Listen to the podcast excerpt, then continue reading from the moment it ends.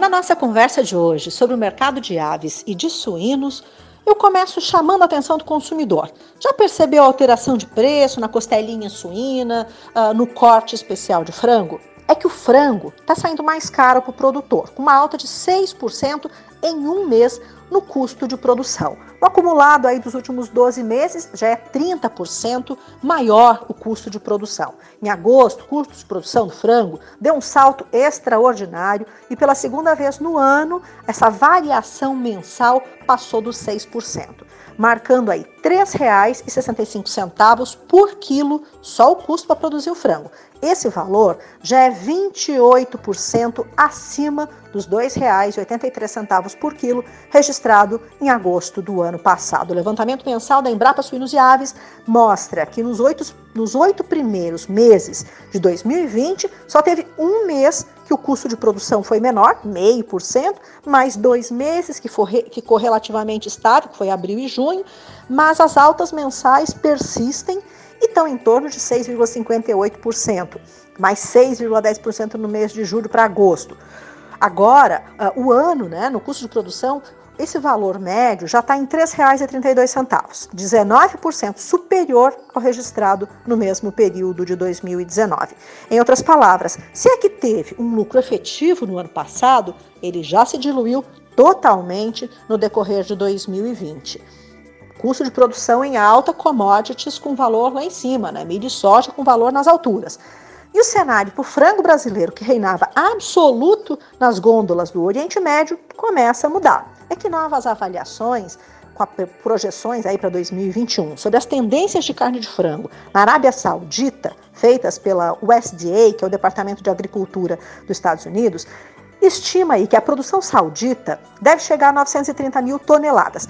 Não é muito se comparado com a produção brasileira, absolutamente. Mas esse volume vem aumentando e já aumentou 16% em relação a 2019. A Arábia Saudita, sempre foi um grande comprador de frango brasileiro, eu estive lá e nas gôndolas, nas gôndolas uh, dos supermercados, reinava, só tinha frango brasileiro. Todas as marcas reconhecidas, algumas empresas colocavam, criavam marcas próprias, né, com, com, com, com palavras escritas em árabe, é claro, né, com marcas criadas em árabe, uh, para poder ganhar a simpatia do público, mas reinava absoluta o frango brasileiro. Agora, né, faz uns 5 ou 6 anos, esses países começaram a uh, focar na produção no mercado interno. E isso deve impactar, sim, uh, na exportação brasileira. Né? Essa, essa, essa expansão da produção é, deve impactar, a curto prazo, em 10% menos de importação.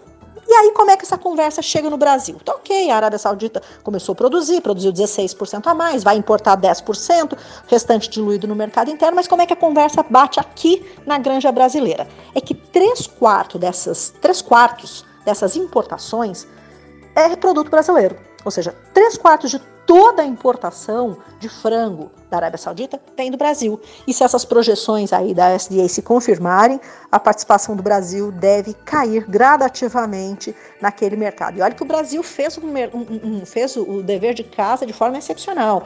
É, o, o, o, muçulmano, o mercado muçulmano queria frango halal, o Brasil fez o frango halal, que significa permitido para o consumidor muçulmano, seguindo todas as regras de abate, de acondicionamento, tudo certinho.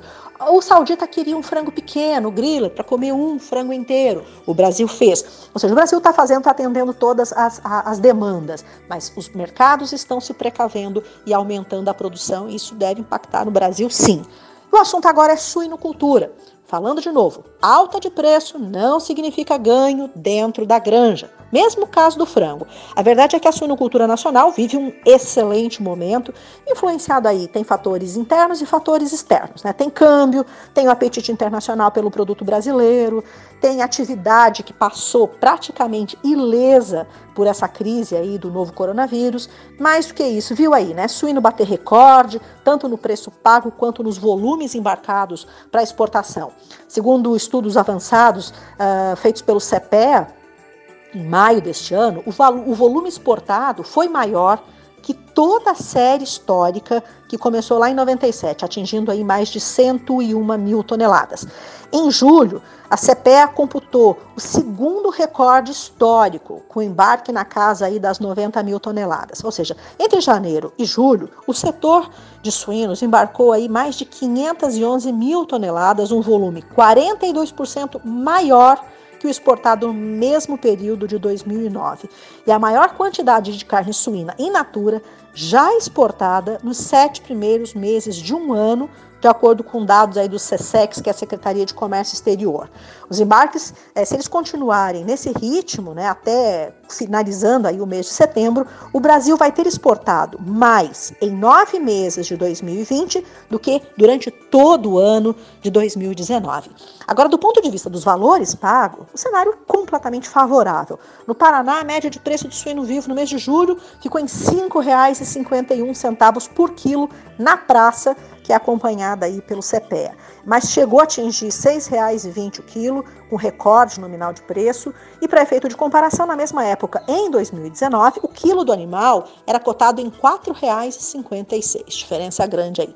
Aí essa alta nas cotações teve influência de fatores externos, né, muita demanda uh, dos países consumidores, e interno, que foi aquele comparativo, né? Sobe o preço da carne bovina no mercado doméstico, a, o consumidor migra para uma opção mais barata de proteína animal. Troca bife por bisteca, troca o churrasco por uma costelinha suína, e aí o mercado interno também fica muito aquecido.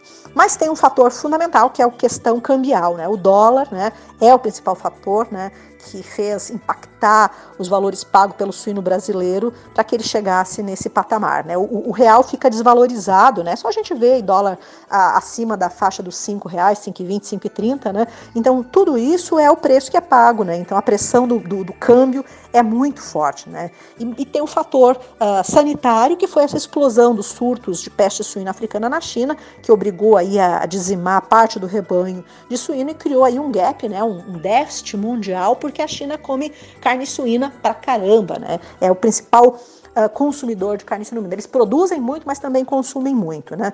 Agora, com toda essa alteração de preço, né? Quem é que sentiu mais essa, a, a, o impacto, né?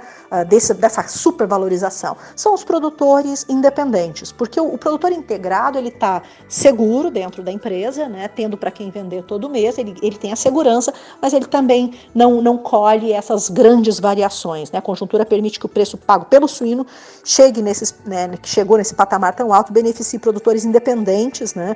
Uh, muito mais do que os que atuam no sistema de integração.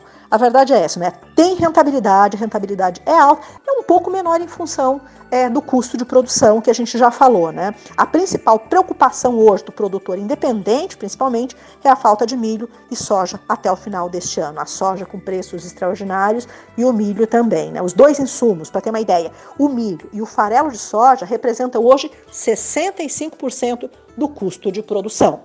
Eliana Pante para o Depois da Porteira.